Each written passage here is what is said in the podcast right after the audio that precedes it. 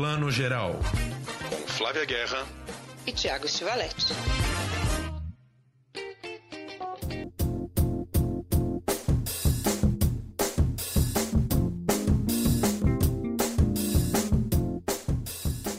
Bom dia, boa tarde, boa noite, bem-vindos à edição 60. Olha isso, gente, 60 semanas já de pandemia e um pouquinho mais, porque a gente vai contando aqui a pandemia. Claro que o podcast vai, o plano geral vai sobreviver à pandemia e ter 600 edições, mas essa é a 60. Hoje a gente tem comentários ótimos sobre duas séries que estão chegando aí, Lice Stories e Dom, a primeira série do Breno Silveira na Amazon Prime. Tem também First Cow, da Kelly Richard, ou Richard, filmaço que está chegando aqui no Brasil também, depois de rodar os festivais e ficar super badalado, e mostra do cinema italiano e mostra de cinema árabe feminino. Tudo bom, Tiago? Bem-vindo a essa edição. Bom dia, boa tarde, boa noite, Flavinha. E hoje o Plano Geral tem a honra, a alegria, o prazer de receber aqui dois amigos queridos. Ele que é nosso amigo aí desde os tempos de ECA, gente, eu e Flavinha, estudando na ECA, fomos ver Baile Perfumado numa semana ali de cinema brasileiro. Desde então conhecemos ele. Fez o seu segundo filme em 2005, Árido Movie, e agora, 15 anos depois e quatro longas-metragens depois, é, resolveu fazer uma sequência para esse filme, Aquamovie, Lírio Ferreira, nosso querido Lírio Ferreira, e também com a gente aqui a Alessandra Negrini, nossa atriz maravilhosa, trabalhando pela primeira vez com o Lírio, fazendo a Duda, que é uma, uma moça muito ligada aí nas questões indígenas e que vai a Cabrobó, no sertão de Pernambuco, aí conhecer um pouco dessa nova realidade nordestina. Queridos, muito bem-vindos aqui ao Plano Geral. Olá, tudo bem? Prazer estar aqui. Olá a todos os ouvintes. Lírio de Recife, né, Lírio? Falando lá de longe. Pois é, estou aqui. É, a, a, pandemia, né, o isolamento me pegou aqui em Recife, com as malas prontas aqui do lado, doidinho para levar meus casacos para passear. Então ainda vou dar um tempinho ainda, mas estou aqui diretamente do Recife. Mas Lírio estava contando que essa. passear é maravilhoso.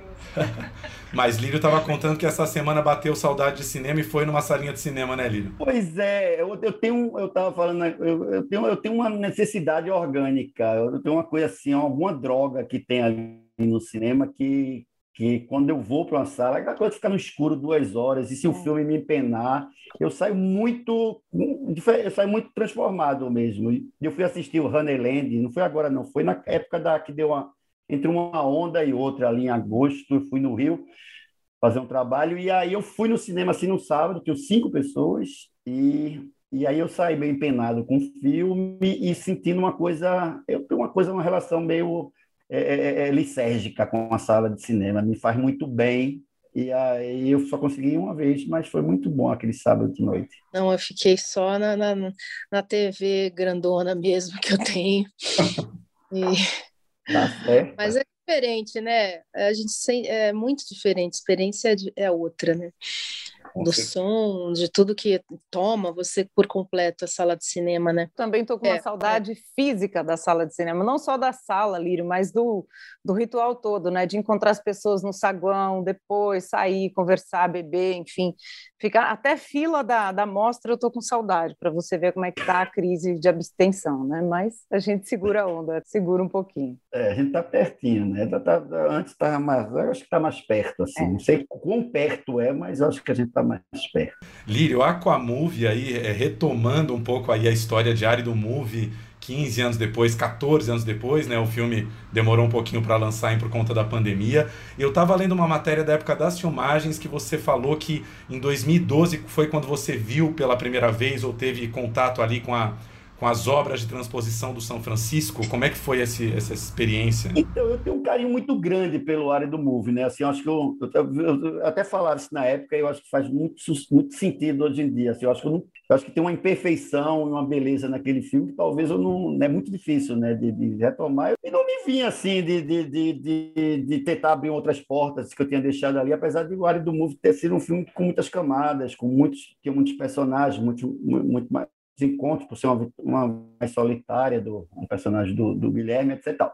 Mas um, há 10 anos atrás, mais ou menos, eu estava fazendo essa viagem para o sertão de novo, indo para Triunfo, que é uma cidade aqui perto, no meio do sertão, perto de Serra Talhada, que é a cidade mais fria de Pernambuco, é, no meio do sertão, porque é em cima de um morro, assim, dá 6 graus, é um negócio incrível, muito bonito. A cidade tem um festival de cinema, E eu estava indo para lá num clima, num carro assim com os amigos, num clima assim meio botando piada, uma fumaceira da bexiga normal que acompanha as processos viais. E aí foi a primeira vez que eu passei em cima do pontilhão das obras, e aquilo me deu um, me tocou de uma maneira, né, água, uma possibilidade da água. E aí aquilo ficou na minha cabeça, remoendo que o árido move ainda estava presente, foi quando eu escrevi primeiro tratamento e a coisa foi evoluindo de uma continuação, extensão para uma coisa mais espiritual e, e, e, e tipo de continuação a gente queria fazer, e aí me veio essa ideia de fazer um filme com protagonismo feminino, e aquela uma barriga, o filme O Área do Movie acaba com a Julia Gunn é, é, grávida, né, com a fertilidade, a própria Aquamovie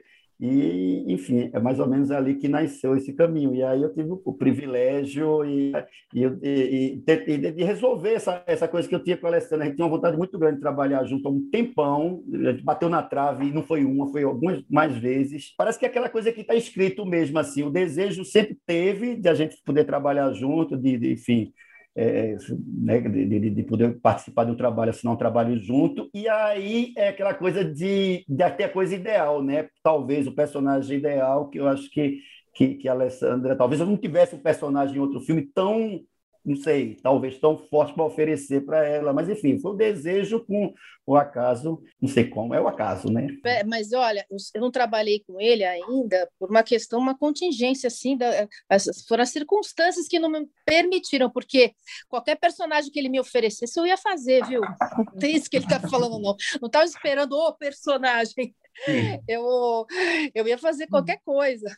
É que aí a gente estava contratada na época na TV Globo e tive que fazer novela e foi, uma, foi terrível assim a frustração de falar Lírio não vou poder não consegui e aí dessa vez né Lírio eu lembro que é, a gente teve aquela conversa, falei, olha, eu vou fazer de qualquer jeito o seu filme. No dia seguinte me chamaram para uma novela de negociar e falei assim, olha, eu vou, eu tenho um filme para fazer vocês quiserem, eu vou fazer o filme. Aí, se vocês quiserem atrasar um pouquinho, como, como eu podia, tinha essa, essa, essa, essa possibilidade de negociação. Aí a novela esperou, né? Deu tudo certo, né, Lírio? Mas eu falei, ó, conta comigo, de qualquer jeito, não tem essa. Que bom. Ô, Alessandra, é, eu acho muito interessante que o Aquamove, o ano passado, passou no festival na Mostra Ecofalante, que é um, um festival que eu tenho muita relação, assim, eu sempre participo, eu, é, um, é um tema que me é muito caro. E é, e é muito interessante porque eu não tinha observado a sua personagem com esse engajamento é, com o meio ambiente só pela sinopse, né? Depois eu assisti ao filme, quando passou na Mostra Ecofalante, aí eu falei, nossa, tem tudo a ver. E tá de uma forma muito orgânica, né? Vamos usar essa palavra meio batida, mas é verdade. É, fala um pouco como é que você se aproximou dela, foi criando a sua personagem nesse sentido, assim. Porque essa, esse comprometimento dela tá dentro do trabalho isso está muito natural na trama, né? Como é que foi dar, dar corpo né, e almas a essa personagem? Então, eu sou uma atriz que eu não penso no personagem, sabe? Só. É, no cinema, né? Falando em cinema. Quando eu vou fazer cinema, é, é a gente mergulha no filme. Procuro mergulhar primeiro no, pensamento do Lírio, na cabeça dele, no, no universo que ele está tentando absorver tudo que ele pode me dar, assim, dele. É, qual é o estilo, né? Qual é a, a linguagem? Qual é o filme? Porque o personagem é parte da imagem, o personagem é parte do filme, ele não é uma criação que eu vá construir independente, né? Então, é, a, a Duda é, é um filme que, assim, que tinha que ser muito verdadeiro, é um filme quase documental, né? Não é documental, mas é um filme onde a linguagem é essa, né? Não é ele é bem realista assim na interpretação porque é, quanto mais mais eu tivesse dentro disso mais misturado eu estava com o fio com, com, com o todo né? E como é um filme é, de externa né? Não é de estúdio tal o personagem ele vai reagindo ao entorno vai reagindo ao própria a tudo que está ali, né? A luz, a, é uma contracena com, com, com tudo. Ele, não existe o um personagem sozinho, né? Então você não, não constrói ele na sua mente. Ele, ele nasce no conjunto. E a gente começa a ensaiar. Três meses antes, a gente ensaiou a relação da Duda né, o, o, com, com o Cícero, a gente construiu. É, então, a Alessandra e o Antônio ficaram numa sala de ensaio em São Paulo, é, com o Lírio, com as pessoas todas envolvidas, e a gente criando assim situações, criando a relação, criando intimidade, alimentando nossas, as nossas cabeças, né, procurando as imagens para chegar lá e você ter, ter uma substância interna para dividir com todo o resto, né? Imagina o sertão, a, a, o quanto é forte você estar tá no sertão, quanto isso entra na sua, na sua pele, aquele calor, aquela paisagem, tudo aquilo faz, faz o filme, faz o personagem acontecer também. Sonhei que a gente estava num rio, com as águas bem verdes e cristalinas. Não tenho quem deixar o Cícero.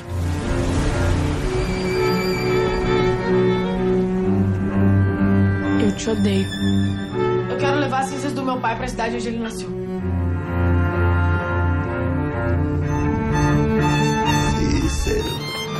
Mas que visita retada é essa? Você achega? É, Alessandra, que a gente tem uma lembrança que nunca sai da minha cabeça. A gente estava em Brasília 2007, quando nasceu Cleópatra. Que você tá um negócio, não sei nem dizer, assim, é, é um, é um trabalho impressionante. Você ganhou a melhor atriz em Brasília naquele ano, né? E a gente tem. Depois ainda fez mais dois filmes com Bressani, assim, eu, eu amo de paixão sua parceria com Bressani. E agora sua parceria com o Lírio, que vai vir mais uns sete filmes, não é isso, Lírio, com a Alessandra? Eu tava uma vez, eu tava numa. Eu tava numa. numa chamada é, é, é, ao vivo assim de vídeo como agora com a Marcela Lorde que a gente está escrevendo um, juntos um, um roteiro, meu próximo, meu próximo ficção. E aí eu chamei ela para colaborar, muito bacana. E ela estava em Mauá, acho que a Alessandra também estava perto, não sei. E o Júlio está lá, ou, ou enfim, tem uma casa lá. E eu estava meio conversando assim, aí passa a Tandê assim pela janela e fala, olha assim. E aí descobriu o meu segredo, né? Ela falou, eita, a Lírio está aqui, não sei o que. Ela disse, tá igual papai, eu, eu ganhei meu dia, né? Chega lá, chega lá. Ô Lírio, eu queria te perguntar, estava pesquisando aqui, essa questão da transposição do São Francisco é um negócio que tem desde o Brasil Império, 1840 já foi o primeiro primeira intenção do governo em, em, mudar a direção das águas do São Francisco em nome do desenvolvimento econômico, né? Queria saber um pouquinho mais o que, que você viu lá, porque a gente que não conhece, que está aqui no Sudeste, houve esse, essa discussão de uma obra que vem para o desenvolvimento de alguns, né, um desenvolvimento do agronegócio, uma água que vai irrigar um certo setor econômico, em detrimento, às vezes, de comunidades ou de pessoas que moram ali em volta. Queria Queria saber o que, que você viu ali em volta. Acho que uma parte disso está no filme, mas queria que você falasse um pouquinho. Não, eu, assim, como a Alessandra falou, o filme tem um propósito, não é um propósito declarado, não é uma coisa binária, é, o filme é a favor disso, só a favor daquilo, e nem a coisa da transposição, porque é, muito, é, um, é uma, muito complexo. É quando a gente a fazer a pesquisa, eu fui antes com Paulo Caldas e Marcelo Gomes escrever um roteiro em loco. E aí, obviamente, era isso. Quem era beneficiado era a favor, quem não era, era contra. Enfim, e, eu acho que o filme ficar nessa dicotomia de, de, de, vamos tirar um, eu acho que era colocar aquilo ali. A história é contar uma, uma história de uma mãe de um filho e a, a, a reconstrução do afeto dentro de uma paisagem, de um território que tem essas questões. E como tem essas questões, obviamente que o filme tem um propósito claro no filme, é, a favor da, da questão das causas indígenas, da terra, do território sagrado dos toréis, o personagem de, Alessandra tem esse viés, e, e, e, eu acho que um filme que, é, é uma pergunta que eu tenho até respondido muito, é uma coisa assim, você vê como as coisas no Brasil, mesmo naqueles momentos que a gente teve esses governos assim, um pouco mais humanistas, mais progressistas, bem mais progressistas, bem mais humanistas do que esse, esse desastre que a gente está vivendo hoje, mas a coisa estava ali, né? Porque o, o filme foi pensado a ideia foi há 10 anos atrás e a concepção foi nesse tempo todo. Em 2016 foi quando eu fui com Paulo Caldas e com, e com Marcelo Gomes para lá, para onde a gente filmou, eu, lá em Salgueiro, e a gente, vamos escrever mais um tratamento aqui. Foi quando eu dobrou assim, a gente saiu do hotel, que eu vi o primeiro outdoor assim, com, com Bolsonaro, assim, no, no sertão. Mas o filme foi sendo escrito, foi sendo discutido, ensaiado, a gente filmou no final de 2017. Quer dizer, não existia ainda, existia aquela ameaça, mas era ameaça. Mas assim, então ele não teve um direcionamento, agora vamos pegar isso aqui, etc e tal. Ele, na verdade, é que estava ali, quando o a, a coisa do, do, do engajado, do, da personagem da, da Alessandra, é, a coisa do, do personagem do, do, Augusto Madeira dar uma arma para o menino, com a bandeira do Brasil, a coisa da questão da, da, das terras, é, das terras do, do, dos indígenas, que, da terra, da posse da terra, da do massacre, enfim. Isso estava no Brasil, não, não, teve que se adaptar a isso. Na verdade, estava, e quando um, um cara desse se elege, ele traz tudo isso de podre, de ruim, e o filme se serve como um contraponto a isso. Mas é, um, é uma coisa muito complicada, né? Porque é uma coisa muito doida. Né? É, acho que essa coisa da transposição, ela, ele permite até outros filmes, até os filmes que venham mais com uma proposta mais Michael Moore mesmo, dizer, olha, vamos fazer em cima de de, de um objetivo, uma certeza. Eu, eu sou do cineasta das dúvidas, eu gosto das dúvidas. Eu, o Michael Moore gosta das certezas. Mas assim, porque você chega lá, é, ela, a Alessandra tem uma cena, ela, ela com, com, com, com o Antônio, lá, a Duda e o Cícero no carro, assim, passa do lado do, do, do canal de transposição, assim, sem nada, né? Processor. E, e a gente utiliza mais o canal como possibilidade um caminho para a reconstrução do afeto dos dois, usa de uma maneira mais poética. Mas está ali, tem lugar que não tem cerca, é o bem mais caro que você encontra, que você precisa nesse lugar, que tem celular, que tem fibra óptica, que tem antena, eh, tem antena parabólica, toda essa modernidade, mas não tem água. De repente constrói um canal lá, a água passa ali e as pessoas não têm acesso. É que, na verdade, Lírio, esses são, infelizmente, problemas meio atávicos do Brasil, né? A gente, né, infelizmente, o momento atual está tudo muito exacerbado, mas eles já estavam ali, né? E nem latente, eles estavam presentes mesmo, atuantes.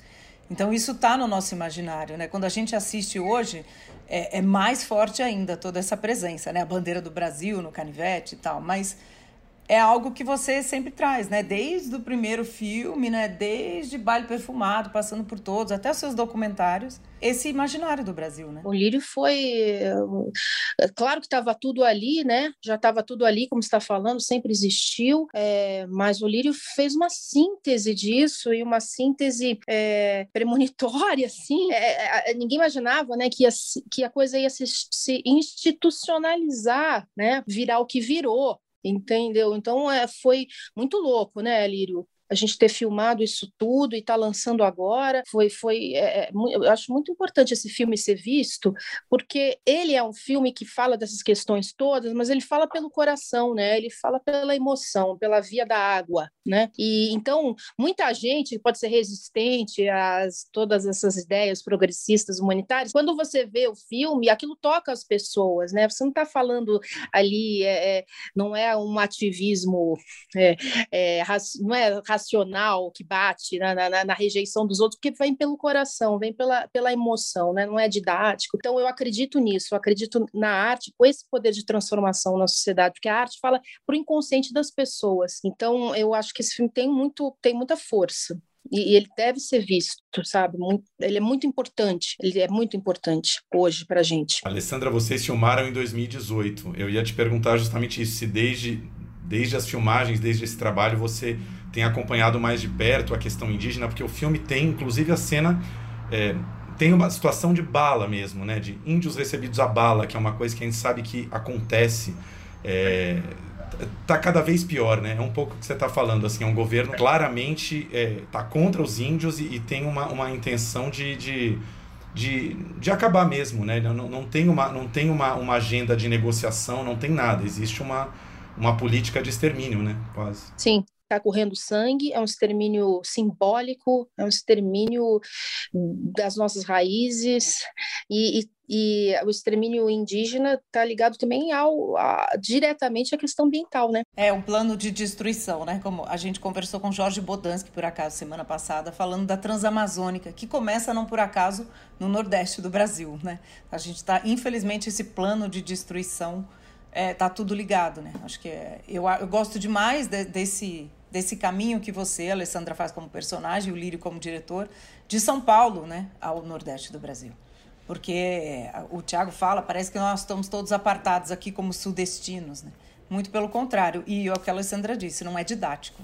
Isso tá orgânico, né, natural pela, pela história de mamãe e filho, que eu acho que é onde pega a gente mesmo. Assim, acho que a sua relação, Alessandra, com o, o, o, o seu filho na, no, em cena é muito forte, né? É muito e é muito natural, é isso que você disse. Você foi sentindo o filme, vocês foram sentindo juntos assim, e dá para ver o quanto vocês são contaminados pela paisagem, né? Como a gente é mesmo pela nossa realidade brasileira, né? Sim, enquanto vai, é, tem que estar em contato, né? Senão a gente fica alienado, né? O menino lá, ele fazia surf, o Cícero, é um surf virtual e sair daquele, eu acho genial isso, né? Ele sai daquele surf virtual e ele é levado para o sol, para a natureza e ele volta transformado, né? Isso é tão Sim. bonito. aliás, é um ponto de contato, Lírio, do seu filme com o Piedade do Cláudio Assis, que também tem um menino ali. Na hora eu lembrei um pouco do Piedade que é outro filme também muito sobre a, a destruição ambiental, né? Sobre e Cláudio Assis fazendo essa ponta como governador ali com o cabelo bem pretinho. Não é, pois é, o, o, o, o é urgente, né? Essa pauta da, da, do, do, no Brasil é urgente. A gente, felizmente, é, é, é, é a gente vive num país que foi, o Brasil contemporâneo foi mal construído, mal elaborado, pessimamente elaborado, foi construído em cima de uma base né, de 300 anos de escravização, extermínio das nações indígenas, privilegiar as, as forças que, que, que, mandam, que conduz, é, é, muito triste, né? Uma coisa assim, eu me lembro que eu estava conversando com o Marcelo Gomes e, e a coisa do, do, Joaquim, eu falando, pô, é impressionante como você faz uma pesquisa de, de educação você encontra eh, universidades em Lima, no Peru, a gente tem universidades lá tem 300 anos, 150 anos, em Cuba, em Havana. Aí no Brasil, eu, no ano passado eu fiz um comercial institucional, pandemia, tudo em casa, etc. Tal, mas para comemorar os 100 anos da Universidade Federal do Rio de Janeiro, que é a universidade mais antiga do Brasil. Então a Universidade do Brasil só tem 100 anos. Você vê como, mas isso não é uma, uma, uma coisa, é, é, é uma, uma uma casualidade. Isso, na verdade, foi feito. Enquanto estudavam na Argentina, no Peru, no Brasil, só que podia estudar era quem era rico que ia para a Europa. E aí, quando você se depara agora com, com, com esse desastre que é esse governo, desumano, perverso, que não pensa no outro, que não tem alteridade. Aí você, é, é, é, essa, a pauta ambiental, e, e, e, as pessoas têm uma carta branca para fazer né, o, o, que estão fazendo. Né? As pessoas chegam hoje em dia em tudo, né? tanto chegam lá no, na, na, Amazônia, em Roraima, e pode, pode atirar nos índios aqui. E acho que fazer cinema e fazer esse, esse tipo de filme, lançar o filme, apesar de não ser o momento ideal, mas é um, acho que é uma resistência. Acho que a gente, eu acho que o filme é, ele, ele ele oferece duas coisas muito fortes nesse momento, né? É, num lado artístico, eu acho meu, Alessandro, todo mundo que fez o filme, da maneira que fez, que é a resistência, né? De fazer o filme, também chegar no stream para as pessoas assistirem o filme. E eu acho que dentro do filme é o afeto. Como é um filme de afeto, eu acho que a chave que a gente, uma das chaves que a gente tem para tentar retomar no ano que vem, se o povo brasileiro não se equivocar de novo, de se recuperar aquilo que a gente tinha antes, que vai ser muito trabalhoso, de terra arrasada, vai ser uma chave que o filme oferece, que é o afeto. O filme é um filme de afeto. Concordo plenamente. Eu acho que a nossa chave é o afeto, né? Sem ser naive, ingênuo, mas se a gente não retomar esse afeto nas relações, a gente não retoma o rumo nesse sentido, porque estamos todos muito, muito com raiva, né? A, gente, a, nós desse lado aqui estamos frustrados sim e com raiva. E as pessoas que também, né, estão do outro lado, vamos dizer outro lado, estamos todos no mesmo Brasil, mas do outro lado de um pensamento, a raiva parece que é um, é um mote contínuo, né? Assim, acorda na raiva, é sempre o módulo da raiva. Então eu acho que um filme de afeto é poderoso, né? O afeto, né, usando aqui um clichê, é revolucionário. Eu acho que mais do que nunca a arte, o, né, o afeto a, e a contação de histórias, né? Só entende a conversa da bala.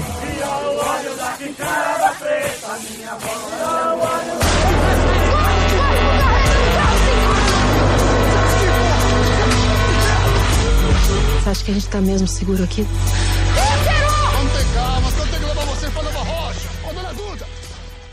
É, é um lado com raiva do outro, né? Alessandra, queria te perguntar, a Duda passa por esse momento do filme, no filme de insegurança com o filho, um filho tão pequeno e que de repente se vê um pouco seduzido pelo lado do patriarcado, né? Pelo lado da família do pai, pelo personagem do Augusto Madeira trazendo ideias opostas àquelas que são da, da cabeça da Duda, né? É, e todos nós tivemos, eu acho, essa experiência desde a eleição de Bolsonaro de é, parentes, né, é, primos, tios, que de repente nos surgem com ideias totalmente opostas à nossa e que às vezes a gente nem imaginava. Você tem muito essa preocupação com seus filhos, você conversa de política, conversa sobre Brasil, como é que é a sua relação nesse sentido? Olha, eu não, eu não tenho essa preocupação com os meus filhos, não. Eu tenho essa preocupação com o geral, né, do Brasil. É, claro, a gente a vida que eles levam, né? As pessoas que frequentam, os amigos, Betina filha de Otto, amigo de Lírio, é, eles estão no, eles vivem um, né já é natural para eles os, os, nossos valores tudo mais. Agora eles são livres claro são livres vão vão vão, vão por, pelos caminhos que eles bem desejarem né? Mas é claro que essa questão política é discutida sempre né? mas a minha preocupação é, é o Brasil né? O personagem do Cícero é bem emblemático né? Porque é o jovem ali que é seduzido porque é claro, né? A tudo aquilo é sedutor, aquele personagem que o, o Gugu faz brilhantemente, é um personagem extremamente sedutor, que senão não teria perigo, né? Aquela família, é, existe uma, uma, um, uma coisa assim do brasileiro né é, é tradicional antiga ali e que e muito essa questão da arma né que o Lírio colocou muito bem ali no filme e que e é emblemática e é significativa do que a gente veio viver depois. Ele deu um canivete falou assim, olha tá aqui a força. Essa é a força. Não é né a força isso não é a força. Está no lugar errado. É, essa é a grande preocupação, né? Nossa, a força está na coletividade, está né? No afeto.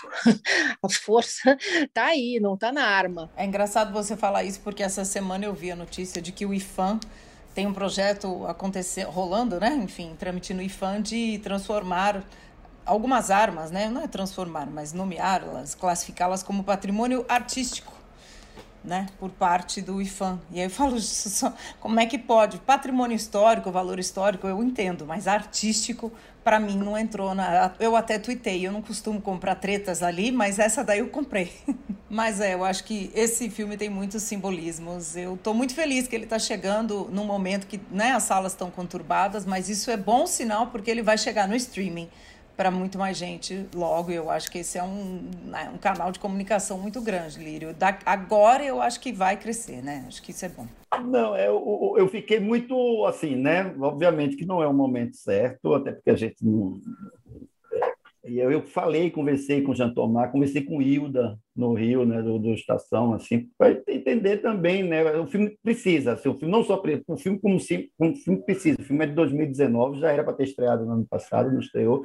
A gente não tem uma perspectiva, infelizmente nessa pandemia, não tem um, eu, eu particularmente eu sou, eu sou um cara meio. Eu sou, sou, eu sou, as pessoas acham que eu sou meio louquinho, etc. Tal, mas eu sou um cara meio organizado nas minhas coisas. Eu penso muito, eu tenho muito tempo interno. Então, assim, eu, eu e como eu vivo no mundo, eu vou para São Paulo para resolver um negócio, com uma reunião com a Alessandra, e quando eu vejo, eu estou seis meses para em São Paulo, por isso que eu levo meus casacos para passear. Um, um mês já é um exagero, né? Assim, não sei exatamente o que vai acontecer, né? Porque tudo pode acontecer com uma velocidade, é, a vacina, é, não sei o que, etc.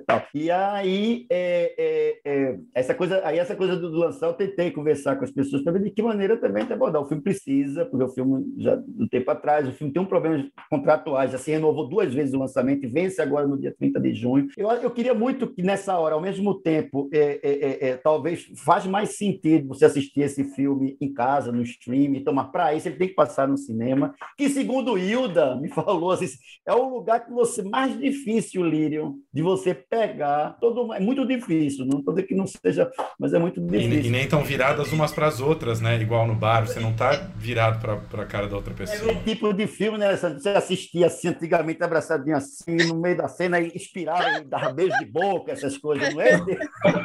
Não está podendo beijar no cinema, gente. Não, não tá, Essa é a parte é. Então, então, assim, não é o momento ideal, mas não, não, não, existe um momento ideal agora, né? Eu acho que é usar isso como uma coisa de resistência mesmo, para dizer assim, olha, apesar de tudo, a gente está lançando um filme, os filmes estão chegando no stream, a, a coisa está andando, e vocês vão passar, mas a gente vai continuar.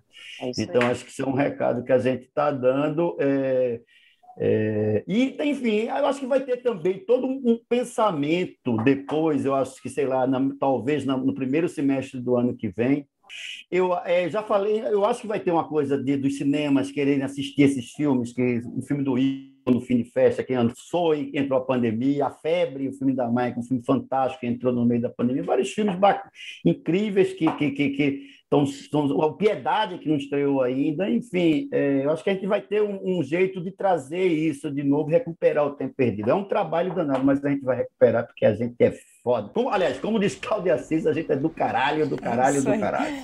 Queridos, muito obrigada. Obrigada pela conversa, pelo filme, pela resistência.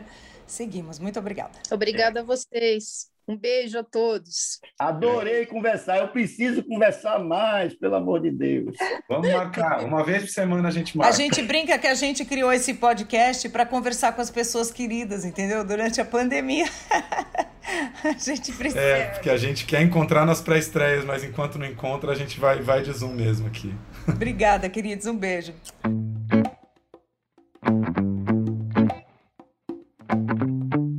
E agora a gente continua nosso papo aqui, mas a gente vai de série, saindo um pouquinho aqui do cinema, daqui a pouco a gente volta. Tiago tem uma dica ótima de uma série brasileira para manter aí o nosso clima. Dom, nova série do Breno Silveira que estreou na Amazon Prime tá dando bastante o que falar já, né, Tiago? Pois é, Flavinha, a primeira grande série brasileira da Amazon, né? Grande produção aí da Conspiração Filmes, né?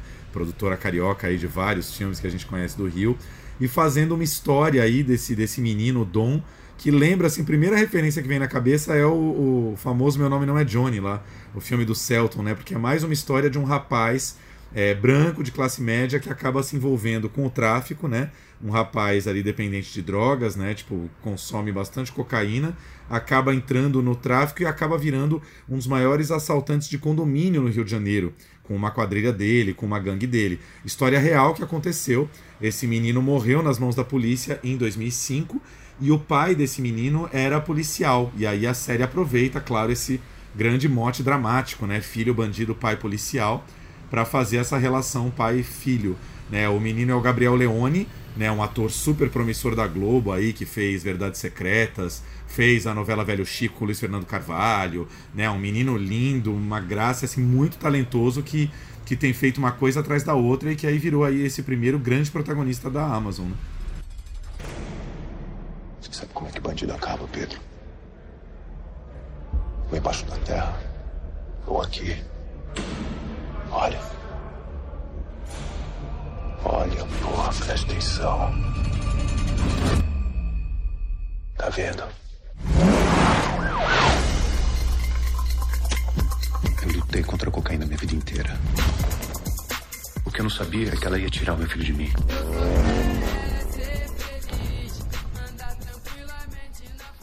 Eu acho ótimo, não assisti ainda, viu, gente? Mas a dica que é importante também, porque é isso que o Thiago falou. Primeira série da Amazon brasileira. Cada vez mais o streaming vai crescer, vão produzir mais localmente também. Então a gente fica sempre muito de olho. Já já a gente vai trazer também uns comentários mais aprofundados sobre o que está acontecendo no mercado, né? questão do VOD, de empresas que chegam, de taxação de impostos, algo muito importante para o próprio setor se manter mas por hora a gente fica na dica da série em si, né, Tiago? É isso, e, e, é, e assim, muito bem produzida, tem reconstituição de época, né? A série se passa em três tempos, 1970, 90 e 2000.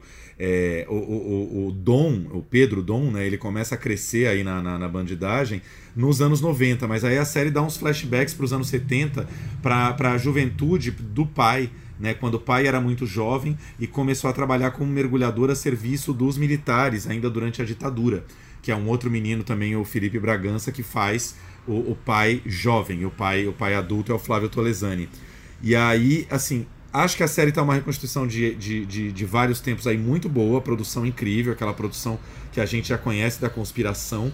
Tem umas cenas de ação ótimas, inclusive as cenas de, do golpe, né, dos assaltos aos condomínios, tal, de tirar o fôlego. Só essa, essa, essa mudança de um tempo para o outro, alguns episódios vão costurando essa, essa juventude do pai e o dom novo de uma maneira que às vezes dá uma certa embolada, assim, sabe? Achei que, achei que a, a, o lance dos tempos às vezes se perde um pouco. A gente acaba entendendo, mas é, o próprio primeiro episódio às vezes dá mais, dá mais peso pro pai do que pro dom sabe? Achei que tem uma baguncinha um pouco de tempos, mas nada que tire assim o fôlego da série. Tem muita gente assistindo até e já gostando, né? Bora. Você viu a quantidade de droga que tá entrando? E tá só começando. Você tá caindo numa brisa.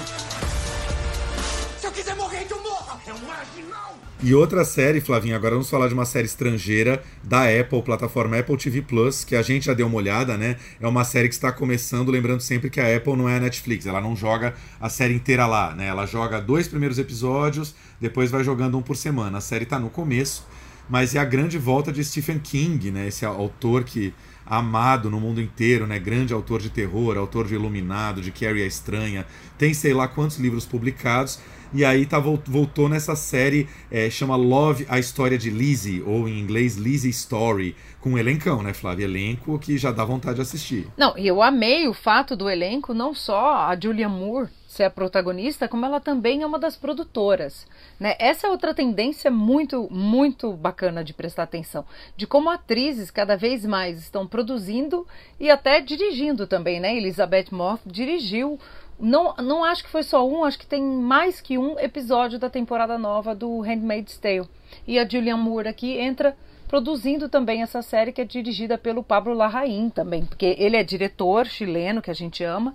Quando o Thiago fala de elenco, eu já pensei no elenco todo aí da série, né, atrás das câmeras também. Curti demais a direção dele, Thiago. Was it my imagination?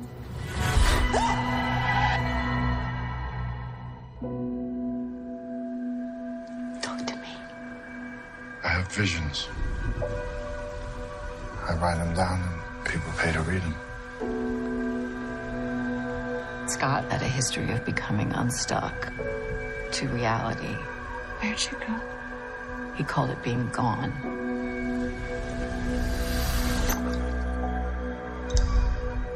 Where'd you go?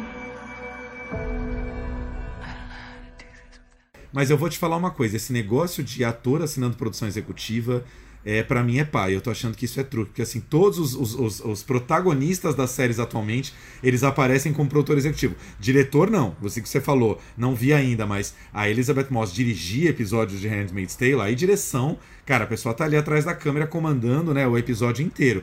Agora, a produção executiva, o Halston aparece lá, Ian McGregor, produtor executivo. Cara, todas as últimas séries, assim, é, a série Ratchet também, por exemplo, Sarah Paulson, produtora executiva. Virou uma moda, assim, o ator assina a produção executiva. Adoraria, adoraria saber o que, que eles fazem é, exatamente. O que, que eles, além de atuar, o que, que eles fazem? Ajuda a juntar dinheiro para a série? Ajuda a vender a série? Queria entender. Olha, eu acho que deve ser, né? Eles devem trazer algum aporte aí conseguir um investidor né, direto para o filme, tem participação nos lucros de venda.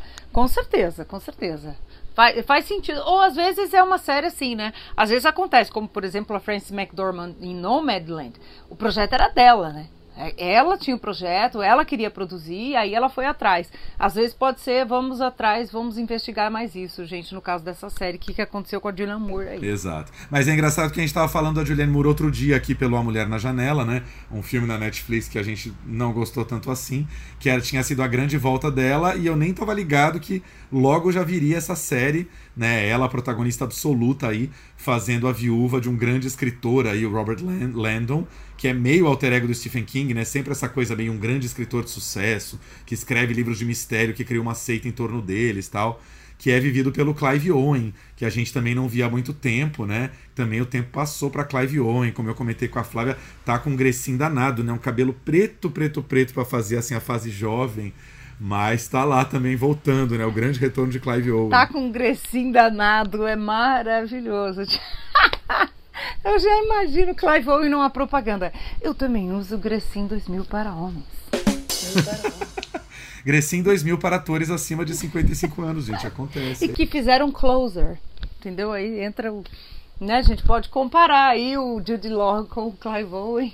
Pois é, é, eu acho que o Jude Law tá bem melhorzinho, viu? Tá mais inteirão assim, mas enfim, né? Vamos ficar nesse papo fofoca de mãe aqui de galãs se estão conservados ou não, né? Vamos falar da série. Do que você viu, desse comecinho de Lazy Story que você viu, você curtiu? Achou que que tem pano pra manga aí ou não? Eu curti. O que eu gosto muito, e isso vem do Stephen King, né? É como ele traz aspectos da vida dele descaradamente pra ficção, né? A série se passa no Maine, né? Tem essa coisa do, do autor que é super cultuado, que ele com certeza deve ter uns fãs malucos assim, né? Que ficam no pé dele, que acham que ele é um enviado de Deus, né? E ele deve ter já mandado alguns caôs assim, ah, eu não escrevo, não crio nada, eu tenho visões né? E ele cria um enredo. O Stephen King me parece ser. Eu li o livro dele, né? O sobre a escrita em que ele fala do processo dele. E é muito interessante porque o Stephen King parece que ele escreve assim, ele vai pegando uma coisa aqui, uma coisa ali, outra coisa aqui.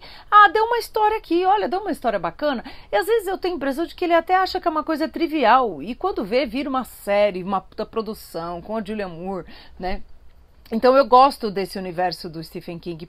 Que eu, eu, gente, não sou uma grande especialista em Stephen King, mas eu gosto, sou fã dessa produtividade dele. Eu nunca vi alguém que produz tanto. Tanto como esse homem produz, né? E como as coisas que ele produz vão para a tela. Então eu gosto, eu gosto desse universo. Tudo aqui para falar agora da série de fato. Gosto do universo, gosto como ela é bem colocada, né? O Pablo Larraín, que é um diretor de cinema, né, com C maiúsculo, ele filma muito bem. Tem sequências da Julia Moore nadando na piscina da casa que são lindas, que é muito cinema. As partes que são cinema são as que eu mais gosto. Mas eu, eu, eu acho que eu vi pouco, vi só dois episódios. Eu quero ver como é que evolui de fato o lado mais fantástico, porque em dois episódios isso não ficou ainda tão claro, né, Tiago? É, você falou uma coisa que é verdade. Também não sou nenhum grande especialista em Stephen King, li apenas um livro dele. É, o que a gente pode pensar, talvez lá quando a série terminar, temos dois grandes amigos nossos aí para chamar: Gustavo Leitão nosso amigo Gustavo, que já leu muito Stephen King, assim, é fã dos livros de Stephen King mesmo, e o nosso querido Breno Lira Gomes, que é, é né, foi curador da grande mostra Stephen King que rolou aí antes da pandemia, CCBB São Paulo e Rio, que o Breno passou tudo, né? O Breno passou todos os filmes e todas as séries e todos os todos aqueles VHS duplo que a gente tinha em locadora dos anos 90, o Breno resgatou, fez uma amostra incrível, assim, coisas que a gente nem lembrava que eram de Stephen King. E eu tava lendo sobre o livro Lizzie Story, que é um livro de 2006, ou seja, é um livro que já tem 15 anos, e, e dizem na internet que uh, a ideia para o livro começou a surgir quando ele teve um, um, um momento na vida dele ali em que ele foi atacado por pneumonia dupla. Existe isso, assim, pneumonia gravíssima. Foi hospitalizado e a mulher dele, a Tabitha, decidiu redesenhar o estúdio dele, o estúdio onde ele trabalhava e escrevia. Então, enquanto ele estava no hospital, ela redecorou o estúdio dele. E ele voltou para casa e teve uma sensação de estranhamento muito forte, assim, como se aquele estúdio não fosse mais dele e que aí ele teve um pouco é, essa imagem de como seria o estúdio dele, o escritório dele, depois da morte dele, como se, como se ele tivesse entrado nesse novo escritório e fosse ele já morto morto. Enfim. Então isso pode ser um pouco uma chave pra gente que não leu o livro do que que vai rolar na série, porque a série começa, o Robert Langton, o Clive Owen já está morto, né? A, a viúva Julianne Moore está aí tentando lidar com o luto, só que a gente vai descobrindo umas relações estranhas, né? Uma irmã da Julianne Moore, que é vivida pela grande Joan Allen, muito estranha, muito taciturna, que tinha uma relação muito próxima do cunhado, né? Próxima demais, você não entende muito o que, que, ela, que aquela intimidade deles. Enfim, tem muita ponta solta aí que eu acho que vai desenvolver nos próximos episódios. Né? Exato. Acho que vai. Acho que é, uma, é, é como quase tudo que tem sido produzido sobre o universo do King, com certeza é um, é um bom entretenimento. Né? Algumas vezes alcança aquele status de grande obra, mas é, eu acho que o King é, é, o Stephen King é esse autor, né? Que sempre é prolífico, que faz isso, ah, vou pegar uma coisinha aqui, outra ali, nossa, deu uma história, né? Isso é o óbvio do óbvio que a gente está dizendo, né? A literatura, óbvio, que sempre tem muito a ver com a vida dos autores.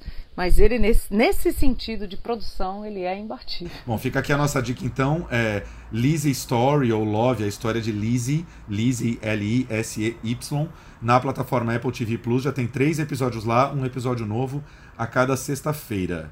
Flavinha, First Cow, a primeira vaca da América. Esse nome é maravilhoso, hein? A Primeira Vaca da América. Um filme que você viu, você viu esse filme em festival, viu não? Vi sim, vi no Festival de Berlim ano passado. Revi agora no Festival de Rotterdam. Acho que é porque a Kelly Reichardt, que é a diretora, deu uma, uma masterclass no Festival de Roterdã. Se eu não estou errada, ela está aberta ao público, conversando sobre, sobre o trabalho dela. E eu gosto muito, assim. Só que é engraçado, né? Porque esse filme foi ganhando um, um, um burburinho em torno dele, né? Foi crescendo um, um cult que eu tinha quase certeza que ele ia chegar para o Oscar desse ano. E ele meio morreu na praia, né? A campanha Oscar a gente sabe que é uma coisa de campanha, de marketing, de lançar no momento certo, etc. E aí ele ficou meio apagado, né? Pra, pra gente aqui brasileiro. E agora chegou no circuito e eu acho um belo filme. Você curtiu, Thiago? Pois é, eu curti médio, mas é uma, é uma diretora que a gente gosta e acompanha muito, que é a Kelly Richard, né? Uma diretora americana de Miami, é, que tem muito prestígio aí no circuito de festivais. Ela tem um filme que bombou muito chamado Certas Mulheres, né? Com a com a Kristen Stewart. E é uma diretora que já vem de uma carreira grande. Eu fui pesquisar aqui. First Call já é o oitavo filme dela. Eu lembro que o nosso amigo Pablo Vilaça, que quando teve no penúltimo podcast do ano passado, né, retrospectiva de filmes do ano, já falou do First Call é, como um dos, dos, grandes filmes que ele tinha visto ano passado. E é um filme que conta essa história, uma amizade ali entre um cozinheiro e um imigrante chinês, né? O cozinheiro chama Otis Figovitz, é vivido pelo John Magaro, e um imigrante chinês que é vivido pelo Orion Lee, né? O King Lu. E, e, o filme se passa ali um pouco é, século é, século XIX, né? Ainda né, a, a expansão dos Estados Unidos para o oeste. E esses dois vão fazer uma amizade bonita ali, né? E eles vão tentar meio vencer na vida juntos, né? E aí por que First Call? Porque é, um dia eles descobrem uma primeira vaca que chegou ali na região onde eles estão, né? E eles começam a roubar leite dessa vaca para fazer biscoitos e vender biscoito para as pessoas que já estão morando lá, né? Então é meio que uma, uma fábula sobre o empreendedorismo americano, né? A vontade de se fazer, do self-made man, né? De se construir, mas a amizade dos dois é muito bonitinha, né? E os dois atores são fantásticos, a gente fica meio encantado com eles, assim. É, é um filme, é um, assim, parece, assim, quando começa eu, você tem a impressão de que pode ser um filme que tem um que é mais épico, né? Porque tem uma, tem, um, tem uma passagem do tempo, né? Ele começa num presente e aí existe esse flashback, né? A cena do presente que tem uma menina andando e tal e aí ela acha reminiscências daquilo e você é levado para esse passado. Aí você fala, nossa, aquele filme épico, né, de passado. Não, ele é um filme pequeno, eu gosto muito disso. Ele é quase um filme de cotidiano, só que de época. Então é gostoso ser transportado para um filme de época que ele é muito cotidiano. É isso, o cara vai lá, rouba o leite da vaca, corre risco de vida para fazer um biscoito. E eu gosto muito de uma cena, assim, são coisas triviais, gente. É, quando eles começam a vender esses biscoitinhos assim, num tapete jogado num lugar cheio de barro, né? E aí um cliente vai comprar e fala assim: "Nossa, mas isso me lembra aquele aquele aquela é um pub ou uma doceria em Londres" esse, esse seu biscoito tem o gosto da, da Inglaterra, então tem aquele momento Madeleine, sabe? O Ratatouille, que leva o cara de volta para o país dele e vem. São umas coisas bobas, assim, é um filme quase, né, de pequenos gestos cotidianos, só que é um filme de época. Então eu acho que a força dele está nisso, assim, de ser esse filme pequeno, de pequenas cenas, de amizade, de intimidade entre esses dois homens, né, que se tornam grandes amigos. E só que é, é essa formação da América sem esse tom épico que em geral filmes assim têm. What's your name? King Lou. You call me Cookie. My mother died when I was born, and then my father died. I never stopped moving. It's the getting started that's the puzzle. No way for a poor man to start. You have a cow. First cow in the territory. This ain't a place for cows. No, it's no place for white men either. I sense opportunity here. Sim, total. Esse esse cara para quem ele oferece o biscoito, por acaso, é meio que o, o, o, chefão da comarca ali, né? O poderoso local. Então é um momento meio, digamos assim, que eles vão agradar o rei, né? Onde eles vão cair nas graças do todo-poderoso local, né? Firmar uma amizade com ele e, e, e, a partir daí a história toma outros rumos.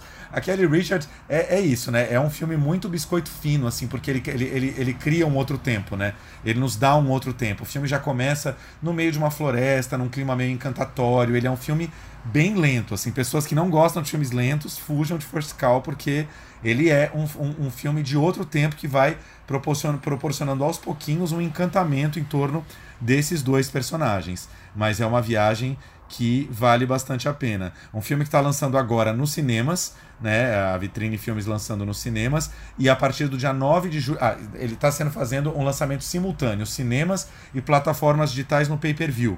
Então já dá para alugar ele no iPlay, Google Play, Apple TV, etc. Aluguel pay-per-view avulso. E a partir do dia 9 de julho, ele já estará no MUBI, ou seja, é um filme, vamos combinar, né, Flavinha, que é um filme que é a cara do MUBI, com esses filmes de tempos diferentes que o MUBI nos proporciona. Né? É isso aí. E a gente aqui, né? galera, vocês conhecem a gente. A gente tá aí, fala do Stephen King, fala da série né, da Amazon e fala desses filmes que, e, que trazem algo de diferente. É o biscoito fino, para usar aqui um trocadilho, por conta da história. Mas é esse, esse, esse sabor diferente que te levam para outro tempo. Eu gosto demais de filmes de época que me dão a sensação do cotidiano da vida de fato ali. Não vem com aquele veludo, né, de época, meu Deus, grandioso, porque a história, quando estava acontecendo, era apenas a história. O outro filme que me traz muito isso e já já chega pra gente assistir é o The World to Come, que fez muito sucesso aí nos festivais internacionais e que passa também, tem mais ou menos isso, formação da América e o amor entre duas mulheres vizinhas, assim, é um, é um, é um filme lindo, delicado, e aí dá essa sensação né, da realidade mesmo do cotidiano. Para terminar, eu deixo um terceiro aqui, que é o retrato de uma jovem em chamas, que também tem isso, né? Que é, é um filme lindo de época, que eu quando comecei a assistir achei que ia para esse lugar meio grandioso, e ele traz a gente para um lugar de. Eu podia ser uma amiga delas ali, uma criada da casa no final, eu, né? Então, gosto demais de filmes de época que fazem isso. Sim, até porque a produção também acaba sendo uma coisa mais enxuta, né? Você tá filmando a, a, a, história do cotidiano ali, né? Não tá fazendo grande épico, mostrando cenários épicos nem nada. É tudo muito intimista, né?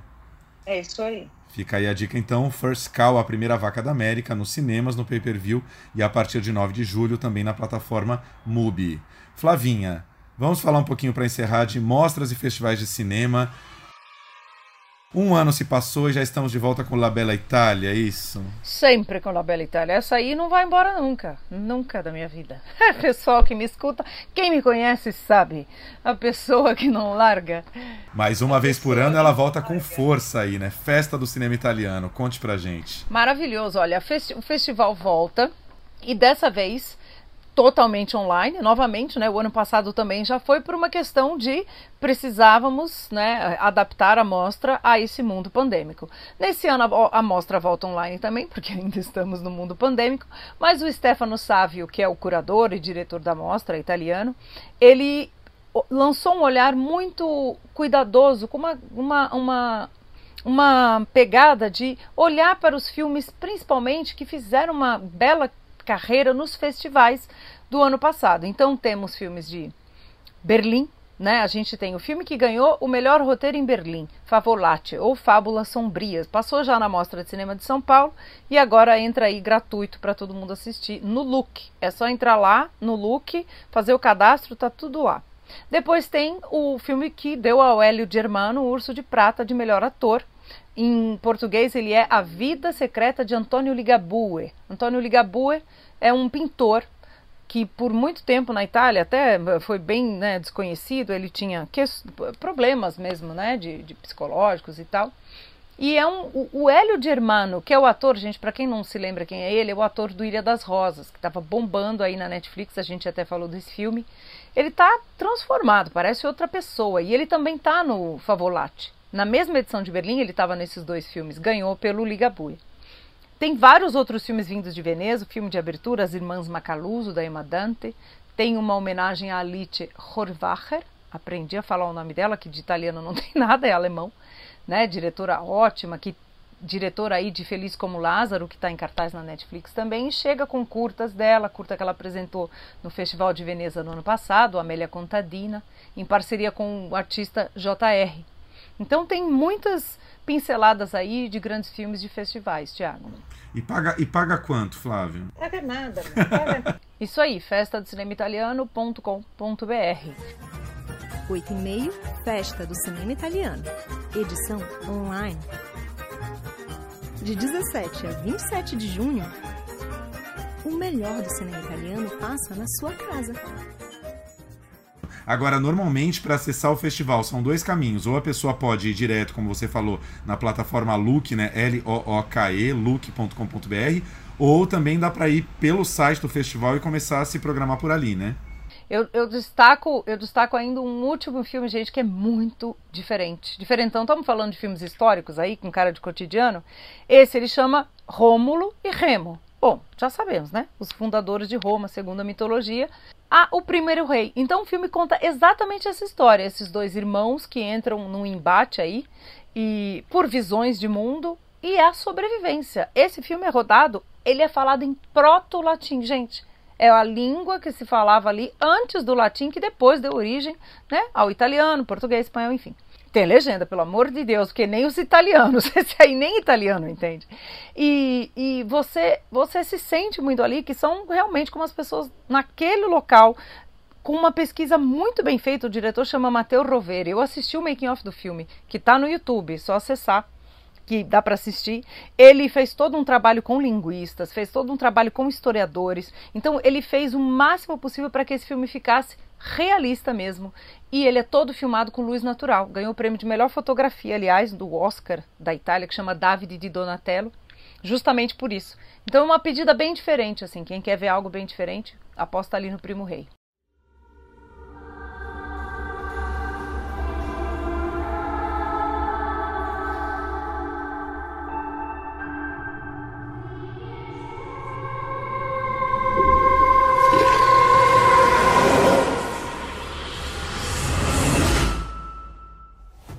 Eu tô na dívida aqui, não vi, não vi ainda a maioria dos filmes, mas eu vi na Mostra de São Paulo do ano passado Fábulas Sombrias, que foi esse primeiro que a Flávia falou e que eu recomendo muito, assim, é um filme super interessante com os personagens incríveis, assim, tem vai criando um clima de estranhamento assim muito, muito, muito interessante, assim, um filme, um filme bem legal.